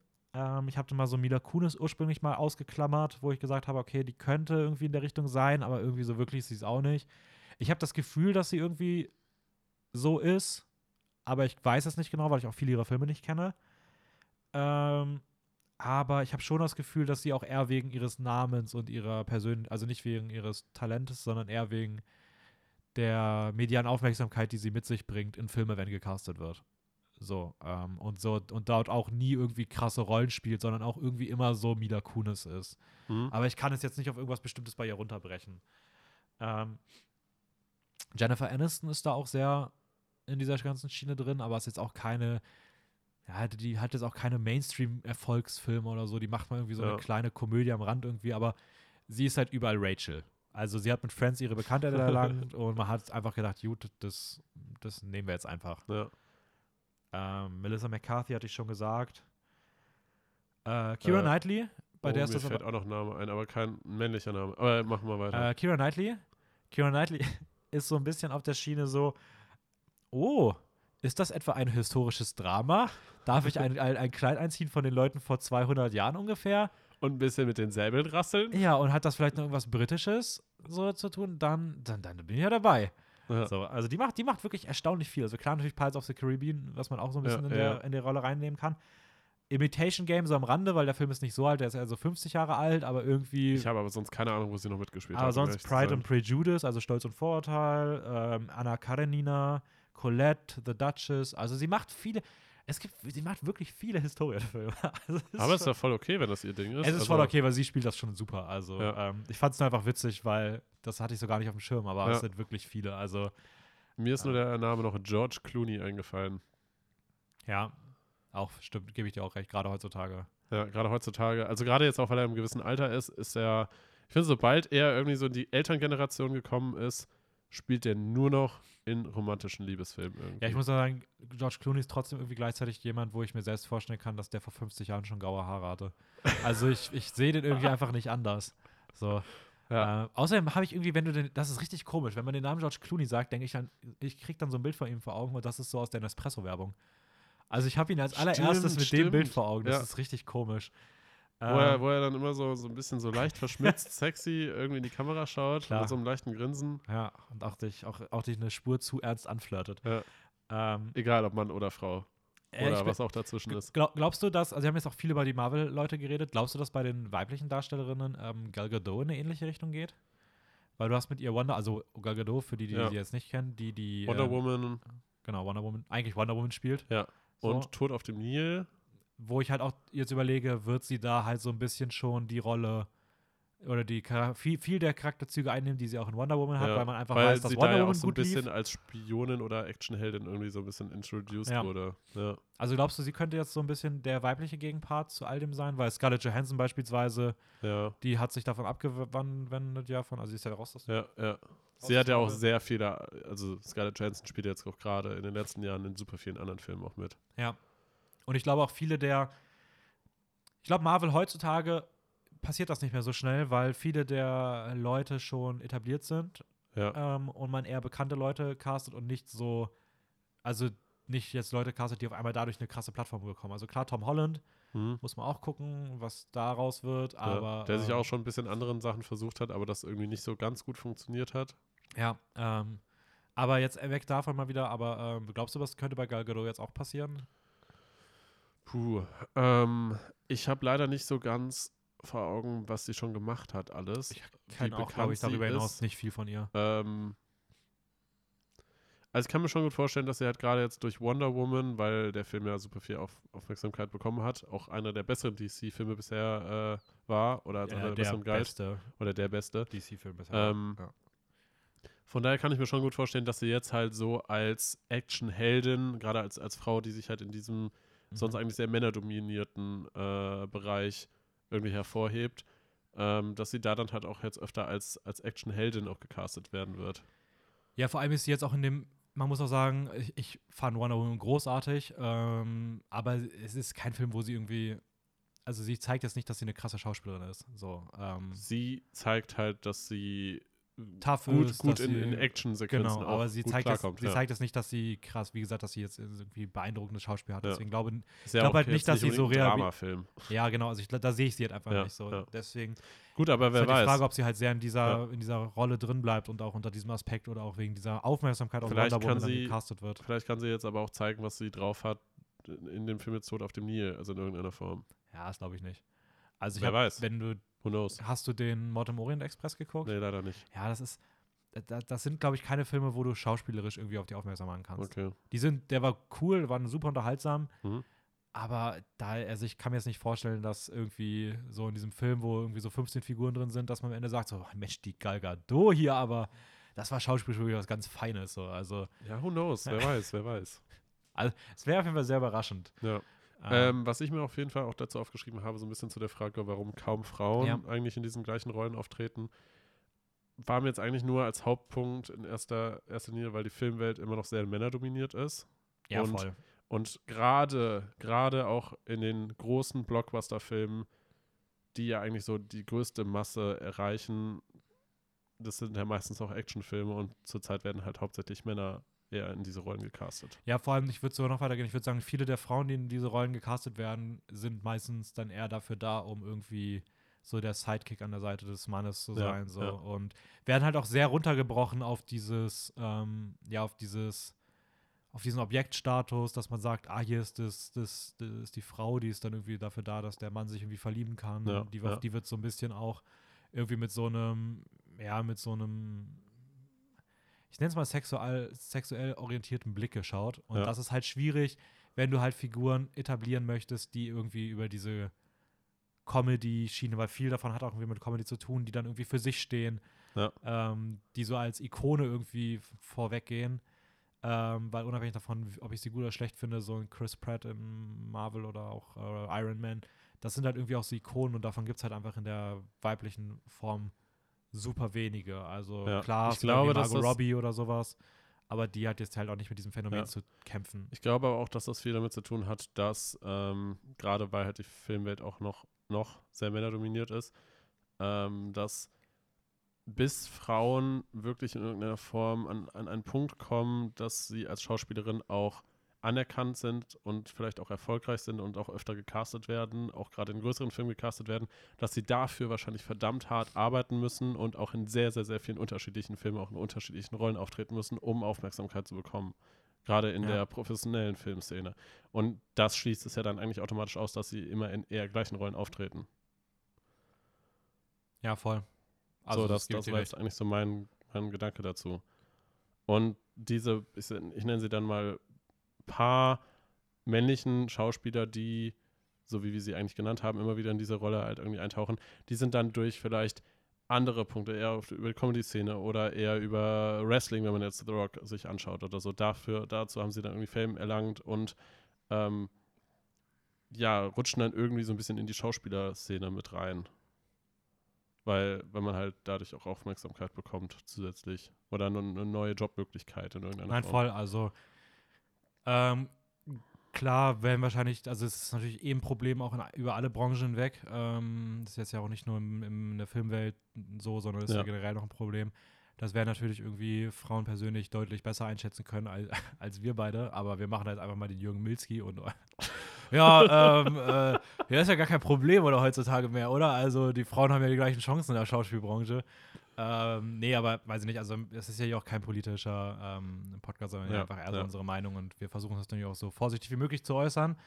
Ähm, aber ja, ist auf jeden Fall, ist auf jeden Fall eine, eine Diskrepanz. Ähm, ich finde natürlich, dass man sagen muss, ne, dass das, ähm, nee, nein, Spaß, ich wollte gerade was, irgendwas Satirisches noch sagen, aber äh, mir ist Ja, wir sollen uns jetzt auch nicht zu tief in die Nein, Scheiße nein, nein.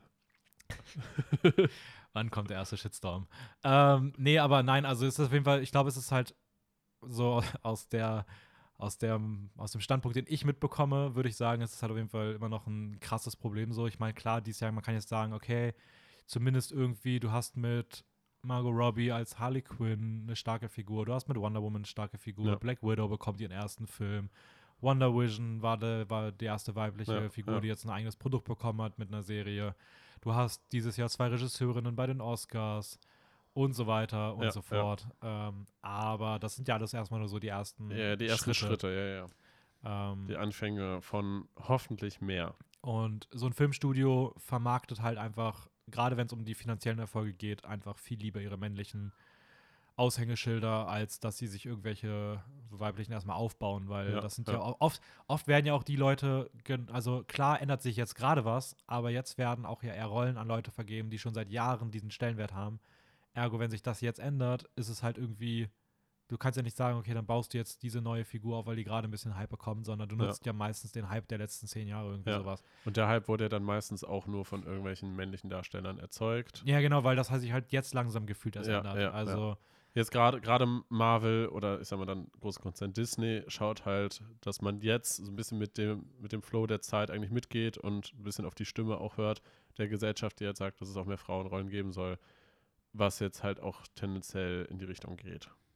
Das ist halt dann die Frage. ist irgendwie auch so, sorry, aber ist irgendwie auch so traurig, oder? ja, das dass, ist erst, dass Marvel das, ist- jetzt ändert, wo sie merken, oh, das bringt Jetzt? mehr Geld. Das, Ja, bringt, ja, das bringt ja, ja, auch klar, Geld. Das klar, bringt, ja, also ja. moralisch, klar, auch ein Thema, aber vor Aber allem das ist eher nebensächlich, weil jetzt will die Gesellschaft auch mal ein paar weibliche Gesichter sehen. Und Ach, was, das auch, und was das auch für eine Ruf, was für ein Image-Schub das jetzt ist, wenn wir jetzt, das ist Gerade ja auch jetzt, wo wir, gerade jetzt, wo wir eher, eher negativen Wind bekommen, so, dann Ja. müssen wir was Neues machen.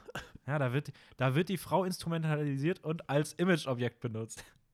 Perfekt. Nein, aber ähm, irgendwie traurig, dass das, dass Ja. das bei den großen Filmstudios erst so dann der Fall ist, wenn sie merken, oh, das, das läuft gerade auf, auf, auf Insta und TikTok. Das, TikTok. ja, stell dir mal, Dis- so ein TikTok, Disney-Channel, gibt's das, meinst du? Safe. Mega gut. Sowas von. Ja, Die nutzen alles aus. die nutzen alles aus. Ja, aber ähm, ja, ist irgendwie traurig. Also ich weiß nicht. Hm. Aber Falcon ist auch eine gute Serie, ne? also, WandaVision war ja schon super und Falcon and the Winter Soldier, Mann, Mann, Mann, macht die Spaß. Dafür lohnt sich das Disney Plus-Abo. Oh Mann. ja, richtige Doppelmoral hier. Ähm, Ah, und jetzt auch mit Star, ne? Wie viel Auswahl die haben und vor allem, wo Netflix teurer wird.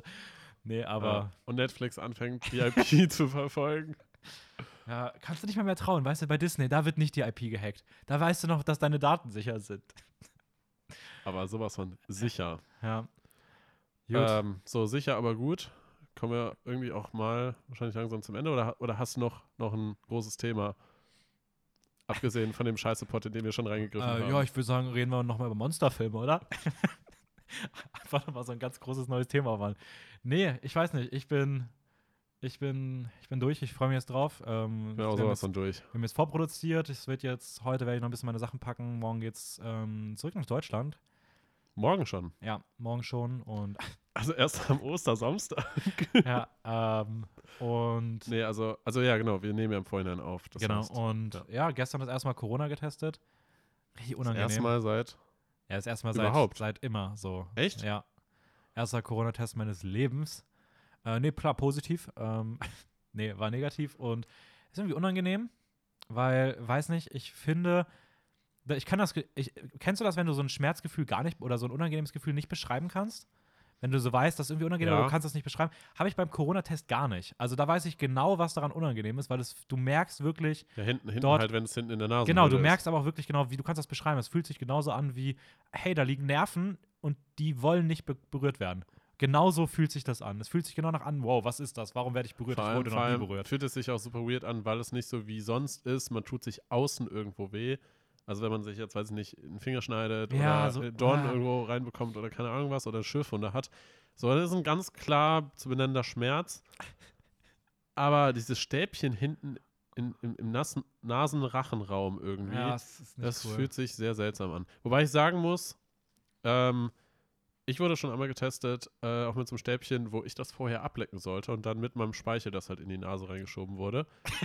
Ich stelle mir einfach gerade vor, ich stell mir gerade vor, wie du diese Geschichte erzählst und in der Realität war es einfach so, er hält das Stäbchen so auf dem Weg in deine Nase und du gehst dann mit dem Mund nach vorne und so und, und leckst einfach so ab und er guckt dich einfach nur an und so, what the fuck, was machst du da? Und dann einfach so, ja, okay, ich nehme jetzt kein neues Stäbchen, ich gehe damit jetzt einfach in seine Nase rein, so. Nee, nee, nee, nee. Also der hat schon, hat schon vorgeschlagen, weil er meinte, wenn vorher ein bisschen Speicher drin ist, ähm, dann ist es sowieso testsicherer. Stell weil dir vor, er das dem Mund als auch aus der Nase. Er fragt dich so, soll, wollen, wir das ein bisschen im Mund äh, feucht machen, das angenehmer? Und dann sagst du ja, Und machst er den Mund ab und er nimmt es einfach vor deinen Augen in den Mund. Und stopft mir das dann Und in die stelle mir Nase. dann einfach so ohne Widerrede in die Nase. Ja, Was? Das ist positiv? ja, ähm, ja, Nee, ist unangenehm. Nee, nee, aber wenn, wenn man das halt vorher ein bisschen ableckt und dann in die Nase reingeht, dann spürt man das kaum. Weil es dann viel flutschiger ist. Weil dann ist es nicht das trockene Stäbchen. Das klang so eklig. Dann flutscht das richtig gut in die Nase rein. Ähm, ja, nee, es ist, ist, ist interessant, dass sie, also dass sich dieses Verfahren so jetzt durchgesetzt hat, dass man irgendwie, weiß nicht, dass man auf die Idee kam, so, ja, wir können das einfach so in der Nase abstreichen oder Speichel oder wir gehen mit dem Stäbchen einfach so gefühlt bis in dein Hirn. So, Ja, ja, es muss, muss ja sicher sein, ne? Also- muss, muss sich ja sicher sein, dass man auch alle Viren erwischt. ja. Nee, aber ähm, war auf jeden Fall ein interessantes Gefühl. Und ist du irgendwie nicht auch, wieder. diese Teststraßen sind irgendwie auch ein ganz komisches, eigenes, so eine ganz eigene, eigene komische Gesellschaft irgendwie so. So die, wie die Leute da alle irgendwie so drauf sind, das ist irgendwie alles Du so. meinst doch, dass der Dude, als er dich getestet hat, er meinte zu mir einfach danach so, so, ey, danke, dass du mich nicht geschlagen hast. Du hättest mich echt schlagen können, ich hätte es verstanden. Und ich dachte mir so, what the fuck, was ist mit dir denn verkehrt? So, was, was da Ich- für Leute vorbeikommen müssen, dass sowas überhaupt passiert. ich habe ich hab auch gar nicht richtig gewusst, wie ich reagieren soll. Er hat das auch so dreimal gesagt. Ich habe beim ersten Mal noch so gesagt, so wirklich so, meine erste Reaktion so, hä, warum? weil wir so, Hat er da auch also, irgendwas ja, gesagt? ja, er meinte dann so, ja, ich hätte es verstehen können, so, weil es ja unangenehm ist. Also ich hätte verstehen, wenn du mich schlagen willst. Und dann meinte ich so, ja, nee. Und er so, ja, nein, also du hättest mich wirklich schlagen können. Und ich What da, fuck? bin ich einfach weggegangen. Da habe ich diese Pampulle gekriegt und bin so weggegangen. Ich glaube, ich hätte einfach so, einen- so einen Satz gedroppt wie, was ist denn falsch mit Ihnen? Ich stelle mir mal vor, wie du, wie, wie einfach jemand ihm danach so einfach komplett verprügelt. Ja. Weil da stehen ja auch richtig viele Leute und, und gucken dir zu. Also Ja, ja, das klar. war ja, so ist einfach komisch. Und stell dir vor, du kommst da rein und siehst, wie irgendwie so ein Pfleger zusammengeschlagen wird. Wäre So. sehr, sehr seltsam. Finde ich auch gut, wie wir jetzt einfach so bestimmt zehn Minuten über Corona Ja, reden. das waren definitiv keine 10 Minuten, das waren so drei. Nee. hast einfach gar kein Ja, okay, Zeitgefühl. ne, in 10 Minuten waren es nicht, das stimmt. Ja, finde richtig gut, weil wir jetzt so zwei Stunden über Corona geredet haben. ähm, weiß nicht, hat eigentlich irgendwer, weiß nicht, vielleicht hat irgendwer von euch mal mitbekommen in so einer Teststraße, wie jemand positiv war. Äh, Würde mich mal interessieren, gab es, was war so die Reaktion? Weil ich habe die These vorhin aufgestellt, irgendwann mal, dass ich glaube, dass wenn in so einer Teststraße jemand positiv ist, weil du sitzt ja in diesem riesigen Aufenthaltsraum, wo du darauf wartest, dass du deinen Ja. komischen Ding jetzt abgeben darfst, dass alle das mitbekommen, sich umdrehen und diese Person mit so einem enttäuschten Blick angucken und sich so denken, so, boah, warum du, ey? Mann, hättest du nicht aufpassen können? Also ich glaube, man kriegt richtig, man kriegt richtig vorwurfsvolle Blicke. Vor allem für alle Leute, die an dem gleichen Tag auch dort sind und te te tendenziell ja auch in der Nähe, die müssen ja dann auch alle irgendwie schauen, dass sie weiter negativ sind. Weil theoretisch könnte ja noch einer da irgendwie positiv mitten in der Menge sein oder sich anstecken oder weiß ich nicht was. Und der ganze Test für den gleichen Tag ist ja auch im Arsch, eigentlich. Weil bis die Ja. Krankheit wirklich ausbricht, Also falls da irgendwer mal irgendwas mitbekommen hat, wie so ein positiver Fall irgendwie sowas gehandelt wurde oder irgendwen kennt, der wen kennt oder dann kommt mal vorbei, So. wenn ihr positiv seid. Wir gehen aber zusammen zur Teststraße und checken das mal aus. und dann zeigt er uns das mal. Ja. Nein, ähm, ja, ich würde sagen, wir machen Schluss für heute. Jetzt so ganz harter Themendrop und ja, raus ganz, hier. ganz, ganz plötzlicher Cut. Einfach so von rechts. Hast du noch, hast du noch letzte Worte? Äh, letzte Worte.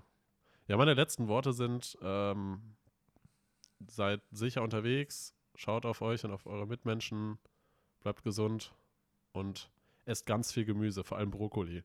Ciao.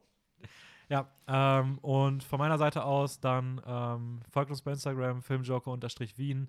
Neuheiten immer sonntags ähm, auf unserem Instagram-Kanal und ähm, ja, einfach auch mal unterwegs, mal wieder, mal wieder Kind sein, einfach auch mal wieder so eine, so eine U-Bahn-Stange ablecken.